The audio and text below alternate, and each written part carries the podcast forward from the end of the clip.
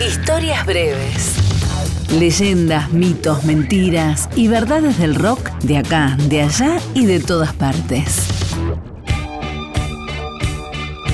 Joe Strummer viajó a España en el invierno de 1984. Quería tomarse un descanso después de los difíciles días de la grabación del disco Combat Rock, el último, junto a su compañero Mick Jones. Los punks de Granada no podían creer que en el Silver, uno de los más oscuros bares de la ciudad, podían encontrarse cada noche con el líder de The Clash.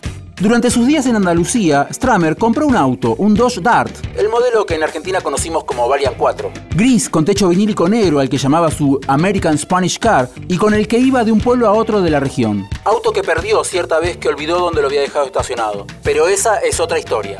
Un día le pidió a su amigo español, el periodista Jesús Arias, que lo llevara al pueblo de Biznar, a 8 kilómetros de Granada. Entre los pueblos de Biznar y Alfacar, en la madrugada del 18 de agosto de 1936, fue fusilado por los franquistas el poeta Federico García Lorca. El sitio exacto donde Lorca fue enterrado es todavía un misterio. Por eso, ni bien llegaron a Biznar, Stramer pasó por una ferretería para comprar picos y palas. Se había puesto como meta personal encontrar la tumba del poeta. Y no solo eso, se había prometido fumar un porro en su memoria y la de todos los caídos en la Guerra Civil Española. Pero no iba a ser tarea fácil.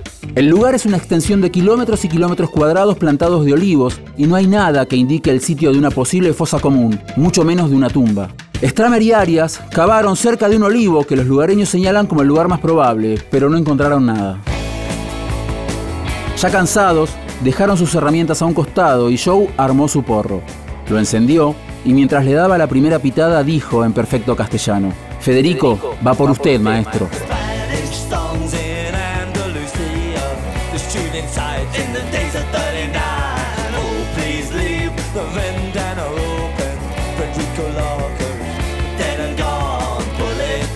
Ni la tumba ni los restos del poeta fueron encontrados jamás. Aquel descampado de Biznar se llama hoy Parque Lorca. En mayo de 2013, en el barrio granadino de El Realejo, se inauguró la placeta Joe.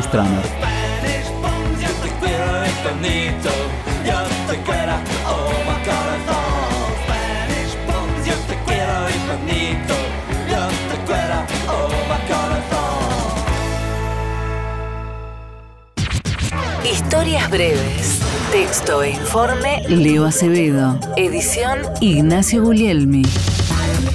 Una producción del área de medios digitales de Radio Nacional.